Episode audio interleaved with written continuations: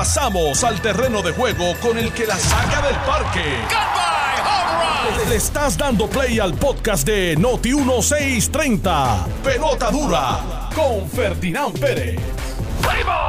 Bueno, mis amigos, ¿qué tal? Bienvenidos a Jugando Pelota Dura. Qué bueno que están con nosotros nuevamente. Son las 10 en punto de la mañana. Gracias por su sintonía. Yo soy Ferdinand Pérez y hoy tenemos un programazo. Vamos a estar conversando hoy con el presidente del Senado, don José Luis Dalmao, próximo presidente del Partido Popular, por lo que oigo, señoras y señores, ya hay primarias o por lo menos hay una lucha interesante y empiezan los bandos a identificarse con un lado y de otro.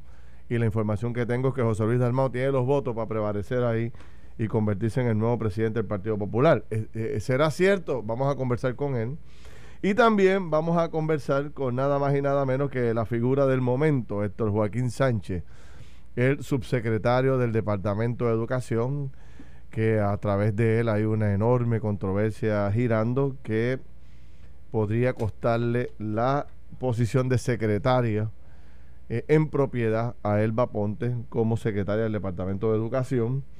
Y bueno, pues ahí eh, anoche conversé con él en televisión, quiero traer ahora poco tiempo, aquí tenemos más tiempo para poder conversarlo. Y ahorita vamos a conversar también con nuestro querido compañero de trabajo, Jerry, para que nos ponga al día de, de esa visita que hizo a esta, a esta escuela de forma sorpresiva y encontró un desastre en todo el sentido de la palabra. Vamos a hablar del impuesto al inventario, vamos a hablar de las ayudas a las pymes este, vamos a hablar de los chavos. Oye, Pierluisi dice que los chavitos que, que vienen, los 6 mil millones de dólares de fondos federales van para la calle, van a meterse a los boquetes en gran medida para, o una gran parte de ellos para reparar las carreteras en su totalidad.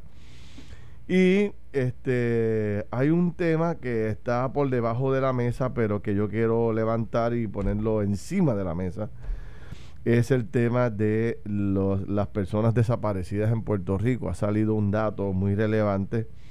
El año pasado se reportaron 325 personas desaparecidas, pero al día de hoy, mis amigos, hay 21 jóvenes o jóvenes de 14 a 18 años, jovencitos, niños para mí todavía, jóvenes de 14 a 18 años que están desaparecidos, 21 escuchó bien, 21 jóvenes de 14 a 18 años desaparecidos en Puerto Rico. ¿Cómo es esto? Este, me gustaría profundizar sobre eso ahorita. Bueno, y el gobernador y el alcalde de San Juan están los dos en cuarentena. Este, eh, porque Miguel, Miguel Romero oficialmente dio positivo en todas las pruebas y el gobernador estuvo en contacto con él y bueno, pues hizo lo correcto, se aisló de todo el proceso la pregunta es si están haciendo lo propio todos los que se retrataron con Miguel Romero en la fiesta de la calle San Sebastián el domingo, que yo vi como 8 mil fotos de Miguel con diferentes personas. Habrá que ver si la gente hace lo propio, Dios quiera que sí, ¿no? Y tengo eh, en mi poder, para dialogarlo con, con Carlos en unos instantes, un documento que me hizo llegar un buen amigo, este vecino, eh, que me habla de lo complicado que resulta ser para un ciudadano mayor de 65 años que no tiene que no domina mucho el proceso eh, la tecnología lo difícil que resulta ser para una persona que solicita la vacunación a través de Walgreens. Y tengo un documento aquí Exhibit 1 que lo presento aquí ahora aquí en la cámara que dice el documento dice ahí programa de vacuna COVID-19 en Walgreens y establece todo el mecanismo que hay que llenar para, eh, para poder solicitar. No es culpa de Walgreens, es que este es el mecanismo que se ha establecido a nivel central de los Estados Unidos, pero es sin duda alguna una serie de preguntas que es muy complicado. De hecho, y empieza en inglés el documento, o sea que también es un problema para el idioma. Esto lo que lo traigo porque podría ser que miles de personas todavía no han solicitado la vacuna porque no tienen, no tienen a dónde llamar o no tienen a dónde conseguir acceso. Así que hablaremos de eso en algún instante. Don Carlos Mercader, anda con ropa de coger friado. Pérez, buenos días, buenos días a todos los radioescuchas. Eh, ¿Cómo estás, hermano? Bien, bien, contento. Hoy ha sido un día, empecé tempranito y gracias a Dios, día productivo. Ya ahorita alguien entró en un elevador y me dijeron, mira, ah, buenas tardes. Y yo, y yo me creí que era buenas tardes, sí, buenas tardes. Y me di cuenta, no, pues son más que las 9 y 47. Pero, o sea, que le sacaste el jugo a la mañana. Sí, sí, sí, le saqué el jugo a la mañana. Oye, eso es importante. Gracias a Dios. Sí. Todavía yo sigo creyendo en ese famoso refrán que dice que el que madruga, Dios lo ayuda. Dios lo ayuda. Eso es así, eso es así. No, eso es así. Ah, ayer estaba viendo una entrevista que estaban entrevistando a Anuel y a, y a Osuna. Ajá. Y Osuna estaba vacilando a Anuel porque se levanta a las 4 de la tarde. Diadre. Y ay, diablo, las 4 de la tarde. Ahora, después de, Yo me levanto a las 4 de la tarde y me levanto con depresión. No, no, con... no, no, pero entonces yo dije, bueno, pero a las 4 de la tarde, Delirio ¿cómo es posible de, de, este tipo? ¿Cómo le hace? O sea, que qué responsabilidad, pero después me puse a pensar en la cuenta de banco que el tipo tiene. Y yo no me levantaría. si tengo el billete que tiene el Bugatti. O sea, dijiste, tiene, tiene, ahí en el garaje un Bugatti. Se levanta a bajar el carro. Sí. A bajar el carro. ¿Tú sabes? Y mientras el tipo está durmiendo y, o está lavando el carro, la cuenta sigue creciendo, que es lo increíble. No tiene que dar un tajo. Oye, tú sabes que el otro Estamos en la profesión equivocada, no, hermano. Pero, oye, si estaba el otro día... Invéntate algo con Joel y Randy. Joel y Randy, Carlos y Ferdinand. Eso sería... Estaba, estaba compartiendo con él. espectacular. compartiendo con él. Y él me estaba contando un poco, ¿verdad? Cómo es esa industria. Y cómo es que ellos trabajan eso. Y, y wow. O sea, es bien interesante cómo como cuando tú eres un, un, artista que produce una que produce verdad que sea una canción y o una o una producción completa verdad de, un disco etcétera. Cómo tú eh, a, a, través del tiempo verdad si tienes éxito en esa producción cómo tú estás años y años verdad recibiendo el beneficio de ese éxito que, que puede ser, ¿sabes, Feli? Imagínate que tú, ¿sabes? Hiciste una canción en el 2007, tú sabes, y estamos en el 2021 y todavía tú estás recibiendo... o sea, que me dice, mira, hay veces, ¿verdad? Que uno ni, uno ni mira, pero, pero de aquel palo que uno dio hace... todavía está. ¿Verdad? Que todavía le llega, o sea, llega algo, ¿verdad? digo, no todos pueden decir lo mismo, que no todo el mundo tiene éxito, ¿verdad? Y, y, y, hay, mucha, y, hay mucha competencia. Hoy en día en el reggaetón, anoche estaba viendo unos videos por YouTube de esto. Y, y, cuando tú miras el reggaetón, entonces tú miras la industria de la música del reggaetón en Puerto Rico. O sea, esto, hay, hay, tan, hay un montón de cantantes. Y este ahí estaba viendo un cantante que sacó una canción con Selena Gómez. O sea, Selena Gómez, a nivel del mundo, es la artista más famosa del mundo. O sea, tú la buscas en Spotify y es el artista número uno en, en, en, streamings. y así está en todos lados. Y hay un puertorriqueño que hizo una canción con ella, se llama Raúl Alejandro. Estaba escuchando la canción, estaba viendo el video y, y ya tiene que ser cuántos millones de views. Y decía, esta gente, o sea, estos están haciendo el futuro desde ya su futuro está ya set. no, le puedo dar el cuerda a Carlos con la música porque. No, no, si empezamos a hablar de eso, no, si te cuento. Bueno, pues dale. No, por eso viene, eso va. Joel y Randy, Carlos y Ferdinand, eso suena. Eso, va, eso va. Ah, pues llámate a Joel. O sea, Mira. pero vamos a ponerle otro, tengo que ponerle un nombre, un nombre más. Eso suena brutal. Pero Carlos y Feli, de que buscarle algo más de. tiene que ser más mercadeable. buscamos uno, buscamos uno. Mira, este, a las diez y media llega el presidente del Senado. Vamos a conversar con él. Eh, hay varios temas. Hoy rompe por el medio del plato de. De hecho, acabo de recibir un comunicado de Jorge Colbert y de Ferdinand Mercado, que tú sabes que fueron secretarios generales del Partido Popular, eh, que pidiendo que el partido se vaya por otra línea a la recomendada por Charlie Delgado. Tú sabes que Charlie Delgado está proponiendo que sea la alcaldesa de Morovi la que se quede con la presidencia del partido. Anoche me llamaron para decirme que José Luis va a aspirar a la presidencia, que está disponible. Y ya empiezan ah, a... José Luis, ¿quieres el...? Sí, ya está disponible. Eso fue lo que me dijeron anoche. Lo voy a, lo voy a corroborar ahora a las diez y media cuando hablemos con él. Y ya empiezan diferentes líderes del Partido Popular a, asumir posiciones distintas a las de Charlie Delgado, así que eh, va a estar interesante el, debate. Ya sale Jorge Colbert, sale eh, Ferdinand Mercado, que es compañero de trabajo aquí a la una de la tarde. Y se mencionan que los presidentes de los partidos, bueno, pues van, los presidentes de los alcaldes y los alcaldes de Puerto Rico van por ahí a asumir posiciones. Este habrá que ver qué piensa Alejandro García Padilla, a quien va a respaldar como ex gobernador y por ahí empieza otra vez el debate, los expresidentes, los ex gobernadores y dale que estarle. Pero sin duda alguna, yo creo, a mi juicio, que José Luis tiene muchas más oportunidades de hacer de hacer lucir mejor al Partido Popular que la alcaldesa. O sea, José Luis tiene los recursos, tiene la prensa, tiene todo allí. Me parece que es mucho más fácil para él poder comunicar un mensaje y poder desarrollar unas estrategias de política que benefician al partido, una persona mucho más reconocida que la alcaldesa de Morovi, que, que, es una excelente mujer y excelente alcaldesa, pero no, no, no tiene la gente no la conoce a nivel isla. Este, así que habrá que ver qué pasa con eso. Y entonces el otro tema, que está caliente, pero botando fuego. O sea, este es el tema del momento. Eh, y Normando esta mañana habló con varias personas relacionadas al tema. Es el nombramiento del subsecretario de Educación. Educación es el tema. educación es el tema, pero, pero Pelotadura dio, dio, dio esto en, en, no, en noviembre, después de la elección el tema más importante para la nueva administración iba a ser educación. Y lo estamos viendo. O sea, estamos viendo todos los temas. Es que cuando aquí se habla del Departamento de Educación, se habla de, una de un departamento tan complejo y de, y de, y yo digo, de una plétora de asuntos que hay que trabajar para tú tener un departamento que esté funcionando. Olvídate si es efectivo, o pero que esté funcionando y aquí tienes un departamento. Es que esto, mira, Felina, a ti que te gustan los carros. Yo sé que también hay mucha gente que nos sigue que son fanáticos de los carros como tú. Si tú dejas un carro parado, digamos, dos años. Ay, bendito. Y de momento vas a prenderlo. Primero no tiene batería, posiblemente. Correcto.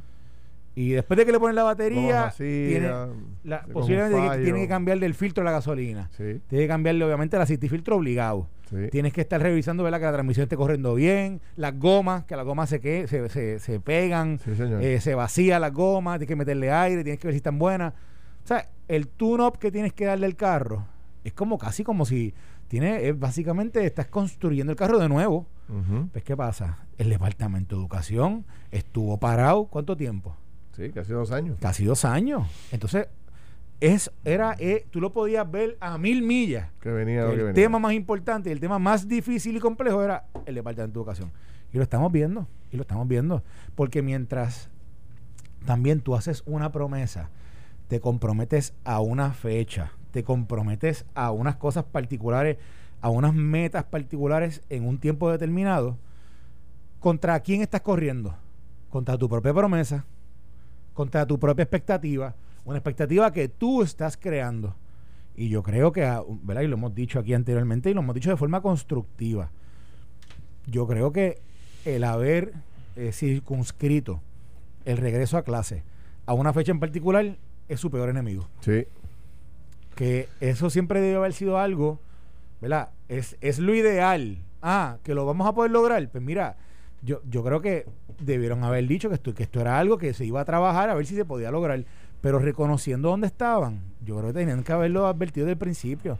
Y ahora estamos corriendo contra algo que posiblemente, Ferdinand, no van a poder cumplir. Y si lo cumplen, si en marzo abren, abren 30, 100 escuelas, vélalo, que van a cerrar las dos semanas. Vélalo. esta mañana, yo estoy totalmente de acuerdo contigo, esta mañana, este Normando Valentín entrevista a Eligio Hernández, el ex secretario de, Educación. Ah, yo escuché un poquito. entonces eh, empiezan a, plantearle al ex secretario, mire secretario, este, usted dejó esto, tú sabes, manga por hombro, las escuelas están hechas canto.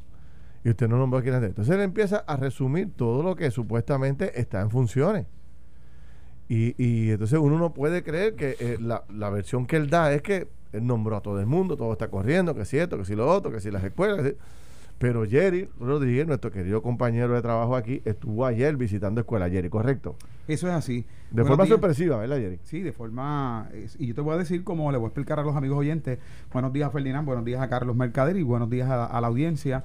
Ayer comenzamos a recibir una serie de llamadas de padres de estudiantes de esta escuela también, eh, inmediatamente que nos dejan saber la situación, tocamos base con la Asociación de Maestros. Ellos de inmediato nos dieron la data que tenían acerca de las condiciones en que se encontraban eh, la mayor parte de las escuelas en Puerto Rico y que era la preocupación si podían estar listas para el 3 de marzo. Siendo ese el caso que nos señalan las graves condiciones en que se encontraba el plantel escolar, eh, lo que es la escuela Albert Einstein en Barrio Obrero, pues nos trasladamos hasta allí y obviamente entramos a la escuela, obviamente una, una institución pública del gobierno, entramos hasta allí para ver las condiciones y en efecto era lo que estaba sucediendo. Pues mira, nos encontramos con los baños destrozados, los cubículos en los baños no tenían puertas, los inodoros no estaban listos, los lavamanos, en algunos baños no había servicio de agua, más en el, en el edificio en algunas áreas sí.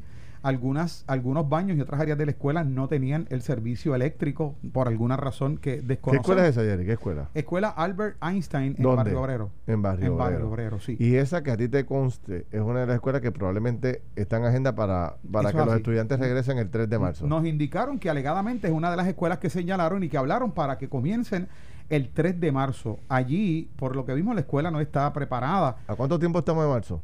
Eh, De- Estamos a 29 días 30 hoy. días. Ah. hoy, es 3 de, hoy, es 3 de, hoy es 3 de febrero, ¿verdad? Sí, hoy es 3 de febrero. Ellos dicen que es el 3 de marzo. el 3 de ¿De marzo. marzo? Un 30 mes. días. No, pero son 29 días prácticamente. 29 porque- días. 20 y pico de días. Y, y la situación es que, que lo que sucede es que lo que vimos allí en el plantel, mira, si fuera eso, pues decimos que OMED posiblemente estaban allí, había personal de OMED trabajando con la situación en algunos pisos. Pero ¿qué sucede? Una escuela que tiene una cancha destruida, el techo prácticamente destruido, pero desde el huracán María, una acción desde el huracán María. Eh, para ellos, conforme a lo que nos establece el trabajador social escolar, es medular porque es una, es, es una comunidad que necesita activar la juventud e integrarla al deporte y que ellos no tenían forma de cómo realizar actividades porque obviamente si se reabre la escuela, la cancha está inoperante, hay peligro para esos estudiantes. Nos hablaron que, por ejemplo, mira la situación que se da peculiar y la persona que me narraba toda esta situación y está registrado en la página en Noti1630 en Facebook, nos decía, esto parece un chiste, pero es real. Allí había una comunidad de 50 cerdos vietnamitas dentro de la escuela. ¿Cómo salen los cerdos vietnami- vietnamitas? Los cerdos vietnamitas. Pues que ah, entonces entró eh, un promedio de 10 a 12 perros y fueron ellos los que sacan a los cerdos vietnamitas para ellos entonces reinar allí y, y la escuela está pero con una plaga de lo que son O sea, que es un pulgas y zoológico. garrapatas. Vamos a hacer un zoológico ¿Quién, quién te cuenta eso? ¿De la misma Son comunidad? so- allí? eso es un No, zoológico. el personal de allí y el trabajador social escolar de aquella área nos habló de esa situación. Las pulgas y garrapatas abundaban increíble en el primer piso, que eran los salones de educación especial, y tienen Dios que mío. entonces moverlos al segundo piso para trabajar con la situación. Están cortos de personal de mantenimiento porque es una escuela de cuatro pisos y le hace falta eh, personal de mantenimiento. En definitivo, para el 3 de marzo habría que trabajar de, de- de forma día y noche para poder eh, eh, poner esa escuela en condiciones y recibir a los estudiantes. Ese es el cuadro que nos encontramos ahí. Yo- yo- eh, Jerry, Sí. es totalmente consistente con que yo he hablado con algunos alcaldes amigos de ambos partidos y los dos me han dicho, y hablé con- me- o, sea, o- o- o de los dos partidos me han dicho, que ellos han hecho algún trabajo de ornato en algunas de estas escuelas, pero que cuando tú vas a los predios de la escuela donde los niños estarían, donde los estudiantes estarían, no están ni cerca de estar listos para recibir gente. Entonces ellos, ellos, mismos reconocen y dicen, mira, sí, lo hemos hablado internamente, pero, pero obviamente vemos que siguen tratando de empujar esto. Eh, y uno de esos alcaldes me dijo, mira, esto va a pasar, esto se va a abrir un día y el otro día lo van a cerrar, Sí. porque se van a dar cuenta que va, hay demasiados problemas. O vas a tener que empezar con una cantidad tan y tan y tan reducida de escuelas. O sea, que no tiene ningún, ningún impacto. No tienen internet, ¿sabes? No en tienen la que fui no tienen internet y en gran parte de ellas. Y los números de lo que dan precisamente los últimos números que me dio la asociación es de que de las 682 escuelas, el 50% no tiene internet. 239 escuelas están sin cortar el patio, sin recortar el patio. 203 escuelas eh, tienen escombros todavía en su interior. 422 escuelas están sin pintar. 68 escuelas están sin kit de emergencia y 30 escuelas no tienen director. Hasta el día de ayer, que estos números me los dio la Asociación de Maestros. No, no, no. Eh, eh. Ven acá, este, volvamos al hashtag alguien tiene que pagar, ¿verdad? Alguien tiene que pagar por esto. Nosotros estamos detrás de ese, de ese esfuerzo porque en educación no terminan los escándalos. Tuviste que se robaron los, los clavos de la cruz, 80 millones de pesos que le pagaron a muertos, a despedidos, ese tipo de cosas, que yo creo que es un robo directo, más todo este descalabro ahora. ¿Quién paga por esto, mano? Ven acá, el director de edificios públicos es el mismo director de edificios públicos con, de Wanda Vázquez. No sé, no ¿Y sé. de qué? Tú sabes, Jerry, yo no, yo, no- yo, yo no sé si se quedó Porque gran parte de las escuelas, del mantenimiento de escuelas, está en manos de edificios públicos. Sí, sí, sí. Bueno, y me estaba Entonces, diciendo estos alcaldes que aparentemente también el mantenimiento de muchas de las escuelas, los municipios tienen responsabilidad. Parece que es parte Ahora, de los acuerdos. Sería bueno hacer un análisis, este Jerry, que si digo, te, lo- te lo doy como agenda ahí, a ver si entre los dos podemos hacerlo. Eh, eh, eh, comparar una escuela que esté en manos de un alcalde y una escuela que esté en manos del Estado. A ver si el, si el alcalde la tiene en la misma y- condición que la tiene el Estado. Sería chévere chequear eso. Yo, yo hoy eh, le voy a dar seguimiento porque no quiero llegar a pensar que a las personas que me, que me hablaron que gentilmente están preocupados por y tienen la vocación de realizar un buen servicio para la comunidad y me contaron situaciones que viven los estudiantes de allí que verdaderamente hay que tener vocación para trabajar en la escuela Albert Einstein como en otras escuelas. Pero no quiero pensar que del Departamento de Educación hayan llamado a las personas que trabajan en este plantel para pedirle cuentas de por qué había un reportero de Noti1 ayer allí. Eh, y eso eh, a eso vamos dirigidos hoy. Digo que déjame decirte una cosa, el trabajo que Jerry Rodríguez hizo eh, Ferdinand. excelente. Yo es, es lo que debería estar haciendo quizás la secretaria hoy día, diciendo, vamos a hacer aquí un spot check. Vamos a ver si es verdad. ¿Cuántas escuelas me dicen que están listas? Vamos a... Y, y, y, no hacer... O sea, no, ir ir eh, de forma... Eh, ¿verdad? Escoger aleatoriamente. Ir a verla. Que nos den un listado. Fíjate, una persona que me dice algo bien interesante. Que nos den un listado de las escuelas que de verdad están ready para operar. Para ver uno hacer ese análisis. Alguna tiene que estar lista. Pues la que esté, pongan una lista y no hablemos más nada. Vamos a hablar de eso. Porque si sigues hablando de que vas a regresar a la escuela y no sabes ni cuántas escuelas están listas, pues es una locura. Bueno, y, y añádelo al tema de nuevo. El departamento tiene a todos sus contratistas que necesita para poder comenzar las clases. ¿Los tiene contratados? ¿Sí? No. Bueno. bueno, pues entonces, ¿de qué estamos hablando? Jerry, gracias. claro que sí, siempre a la orden. gracias, Vamos a una corta pausa. Cuando regresemos, eh, vamos eh, a, tener la conversación que tenemos con el secretario, con el nuevo presidente del Senado de Puerto Rico. Venimos rápido. Estás escuchando el podcast de Pelota Dura, en Noti1 con Ferdinand Pérez. Vamos, regresamos aquí a Jugando Pelota Dura. Gracias por su sintonía. Bueno, tenemos muchos temas en agenda y quiero rapidito empezar a tocarlos.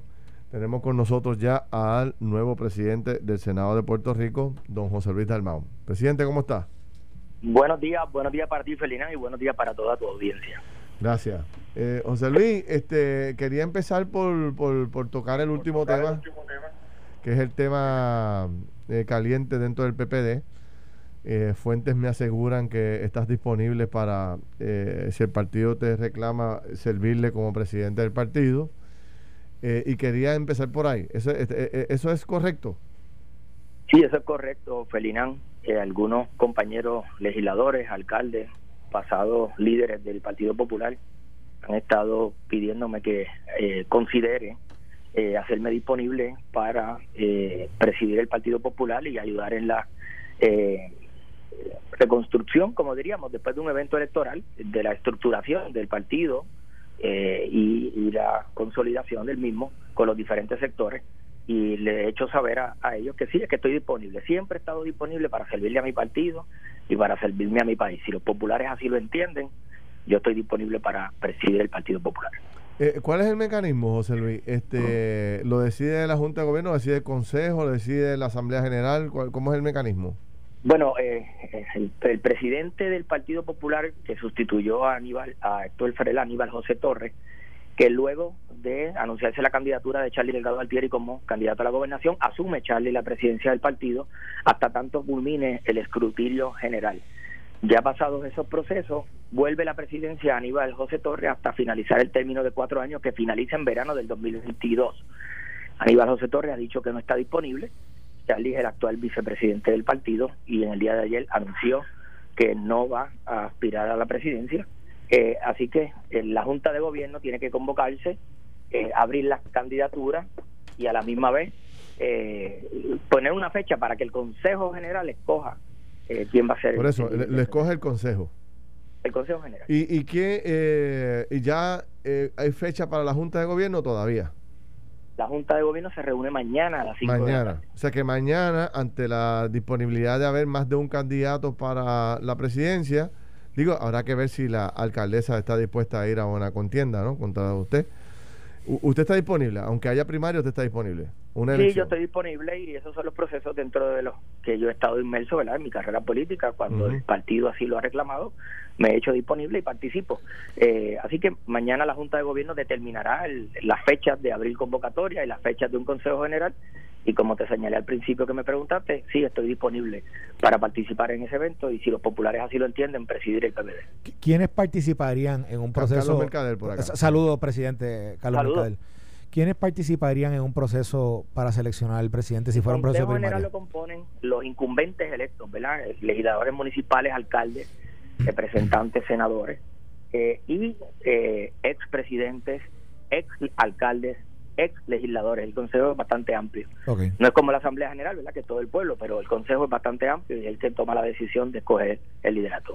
Y, y eh, eh, presidente, ¿qué, ¿cómo usted ve el partido a nivel de la isla? Ayer Ferdinand y yo estábamos hablando ¿verdad? De, de cómo quizás las estructuras a nivel de pueblo, de los municipios, estaban, eh, yo no quiero decir destruidas, pero ¿verdad? que no estaban organizadas.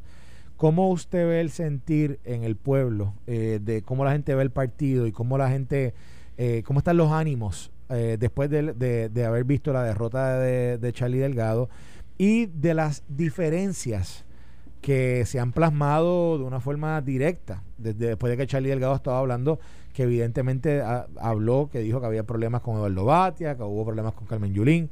¿Cómo usted ve ese reto de organizarlo, reagrupar?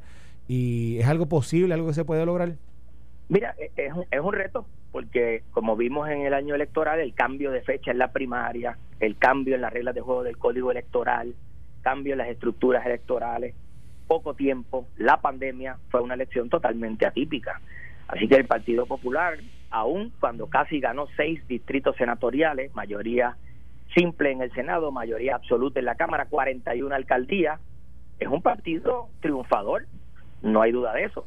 Se perdió la elección y la comisaría residente, pero se ganaron la mayoría de los distritos senatoriales este y representativos. Así que nosotros tenemos que evaluar dónde esas estructuras, bajo todas las incidencias que vimos, eh, no estuvieron a la altura para nosotros retener algunas alcaldías, pero sin embargo pueblos grandes que se habían perdido por muchos votos, como Arecibo y Ponce, los rescatamos ganando por muchos votos. Fueron unas victorias abrumadoras. Este, así que en algunos sitios la estructura sí estaba funcionando y en otros no. Eso es parte de la revisión que tiene que hacer. Mira, el Partido Popular tiene que evaluar el resultado electoral. El Partido Popular tiene que eh, reconocer que hay unas divisiones internas, que no era un partido unido de cara a la elección. Eh, tiene que reconocer que hay unos trabajos que hacer en Washington. Eh, hay una legislación que atender de frente a un gobierno del otro partido. Eh, hay, hay unas cosas eh, que, que hay que atender con premura y que, y que forman parte de la reorganización a la que se enfrenta el partido en un evento, ¿verdad? un evento post-electoral. y, y si usted aspira a la presidencia del partido, ¿eso quiere decir que también va a aspirar a la gobernación el 2024? No, no, yo estoy en estos momentos haciéndome disponible para hacer una transformación en el partido, para hacer una reorganización en el partido. Ya en el 2022 el, Partido Popular tiene que reunirse en asamblea, escoger un liderato y ese liderato asume, ¿verdad? Eh, los otros cuatro años del partido, dentro de esos dos, cuatro años, los otros dos empiezan a surgir las candidaturas como conforme al, al código electoral. Así que yo estoy haciéndome disponible para en estos momentos, en estos momentos, buscar la manera de unir todos los sectores del partido, eh, reorganizar después de un evento electoral y hasta al final del mandato que, que es el verano del 2022. Eh, yo, yo le tengo una pregunta, Filián. ¿Tienes otra pregunta con el partido? Yo quiero preguntar algo con otro tema. Por eso, yo quería ahora, presidente, hablar. ¿Por, qué este interés de, de, citar, de volver a convocar para vistas de nombramiento a secretarios que ya han sido confirmados en el pasado? Por ejemplo, eh, eh, el, caso del secretario de Hacienda y tantos otros. Eso fue un titular eso fue un titular eh, de prensa basado en una opinión mía, ¿verdad? Aún cuando Luis Muñoz Marín dejaba a los secretarios de un cuatrenio a otro, estamos hablando de un gobernador que ganaba por el 65% de los votos, que ganaba el 80% de las alcaldías y que tenía todos los escaños en Cámara y Senado, eh, un control absoluto. Ahora bien, si él hizo eso, que dejó los miembros de gabinete y no pasó por el Senado, y nadie lo planteó en los tribunales, pues, pues ese es el precedente. Pero no es porque eso sea así. En el caso de Miguel Hernández Agosto versus Carlos Romero Barceló, Carlos Romero Barceló era un gobernador incumbente que cuando pasó al otro cuatrenio dejó sus secretarios de gabinete, no los envió a la legislatura y Miguel Hernández Agosto como presidente del Senado dijo, no, no, no, no, esto es un nuevo Senado, tienen que pasar por aquí. Y el Tribunal Supremo tomó la decisión de decir que no, que los podía dejar sin pasar por el Senado porque era el mismo gobernador que los había nombrado. Y se basó en los precedentes de Sánchez Vilella, de Rafael Hernández Colón y de Luis Muñoz Marín. El planteamiento es que, ahora no hay un precedente, nadie lo llevó al tribunal. Yo lo que digo es que Pedro Pierluisi no nominó a los secretarios, no los nominó él, los nominó Ricardo Rosselló y Wanda Vázquez. Y el Senado que los confirmó fue un Senado anterior. Ahora bien, hay personas que interpretan que, que si él es el gobernador el que tiene el derecho a nominar y no quiso nombrar a otros y los dejó, pues el que ganaría o perdería a la larga sería el propio gobernador. Y esas son interpretaciones. Yo me inclino a evaluar, y lo hablé con el gobernador, si esto hay que llevarlo a los tribunales para que decidan, pues se lleva, y si hay que legislar para hacer una enmienda constitucional, pues se hace. Pero el hecho de que un gobernador que no nombró a los que, los que pretende dejar y un Senado que no los confirmó, pues hay una serie de... Eh, eh, lo, que usted plantea es que es un issue eh, novel en gran medida. Es nuevo, porque, nuevo. cuando Alejandro García Roberto Sánchez Vilella no dejó mantuvo, ¿verdad? de su mismo partido, los de Luis Muñoz Marín, pero nadie lo planteó en el tribunal. Y como nadie lo planteó, pues se dio por... Este caso que trae Carlos, por ejemplo, cuando llega un gobernador nuevo que deja a un secretario anterior, en el caso de Pesquera, es que tú planteas, ¿no? Sí, yo, yo, planteo que creo que creo que cuando Alejandro García Padilla ganó y Alejandro dejó al superintendente de la policía, esto el Pesquera. Exacto, y no fue a confirmación. Y no fue a confirmación. O sea que hay hay hay, hay em, casos particulares de, de ambos de ambos Pero pero vuelvo y señalo Ferdinand y Carlos, nadie lo llevó al tribunal. Sí. Se dejó por ah, pues está bien. Oh, y entonces, hablando, hablando de, de las confirmaciones. Esta mañana yo estaba en un canal de televisión y me, está, y me hicieron la pregunta de que si el proceso de interpelación que está llamando la Cámara era correcto o no en este momento, particularmente con los, con los nominados al Departamento de Salud y Departamento de Educación. Y, y mi planteamiento público allí esta mañana en el análisis fue, bueno, si todavía no están ni confirmados, pues yo no sé cómo les ayuda a ellos, ¿verdad? En su proceso de confirmación, ir a un proceso de interpelación donde van a ir a hablar de unos temas que sin duda son complicados. Entonces, yo planteo o le pregunto, ¿el Senado tienen agenda confirmar a los secretarios próximamente? ¿Hay algo de ese proceso que esté atrás, que por eso es que todavía no se han presentado ese calendario de confirmación? O sea, ¿dónde estamos en, en la confirmación de esos eh, secretarios y cómo usted ve a, a, la luz del Senado ese proceso de interpelación que hace la Cámara. Pues no acostumbro, digo, ahora que soy presidente, pero cuando era legislador del Distrito de Humacao no acostumbro a comentar sobre las acciones de la Cámara de Representantes, pero te voy a hacer un comentario. Okay. Los candidatos que van a ser interpelados, tanto el de salud como el de educación, ambos están en plena facultad de sus funciones porque son nombramientos en receso. Okay. O sea, si fueran nombramientos que están pendientes a el consentimiento del Senado, que esa es la palabra correcta. Okay. Si están pendientes al consentimiento, pero no han podido ejercer porque fueron nombrados luego de haber comenzado la sesión, pues ahí pues uno dice, pero si ni siquiera han tocado el piso. Pero estos secretarios están haciendo contratos, están tomando decisiones, están ejecutando y la Cámara de Representantes en su reglamento tiene la facultad para hacer el proceso de interpelación, aun cuando hay personas que puedan estar de acuerdo o en desacuerdo, esa es la facultad que tiene la Cámara. Ahora voy al Senado. Yo en conversaciones con el gobernador le solicité que enviara escalonadamente los nombramientos según su jerarquía constitucional, Departamento de Estado, Departamento de Justicia, el de Hacienda no lo va a enviar, así que después entonces iría eh, vivienda, salud, eh, agricultura, y él ha nombrado seis o siete nominados. El Senado terminó de constituir la comisión de nombramiento la pasada semana y su reglamento y en estos días los, los nominados van a comenzar a solicitar los papeles, todavía no los han solicitado, los papeles. No se han solicitado todavía. Financiera, la ah. información académica, sus planes de trabajo, van a una evaluación psicológica, se le hace una investigación de campo, mm. se trae el expediente a la comisión, se vota y si tiene los votos baja al hemiciclo. Ese es el proceso. Mire, este presidente, hay una pregunta. Este, y yo les he garantizado el trámite a todos. La secretaria de Educación, hasta el momento, ¿tiene o no tiene los votos? No, no, no los he planteado en el caucus, este, Ferdinando. Ninguno de los nominados, yo he llevado eso todavía al caucus porque como públicamente, y ahora te lo digo a ti en tu programa, le he dicho que voy a llevar a, todos los nominados a su trámite pues que pasen por su trámite. ¿Cuál es la preocupación principal que usted tiene con la Secretaría de Educación? Porque se habla que e, es el designado de subsecretario, es su desempeño. No, mira, el planteamiento que yo le hice a la secretaria, una vista ejecutiva que tuvo en el Senado hace una semana, es que de la manera en que está planteado la reapertura del curso escolar, eh, yo no veo forma de que en tres semanas puedan estar listos. Si no hacen un convenio de colaboración con los 78 municipios, le asignan fondos a los alcaldes y ponen a los alcaldes a ayudarlos a rehabilitar las escuelas. Estas escuelas, a pesar de que edificios públicos y OMEP estaban en funciones, su mayoría no están al día.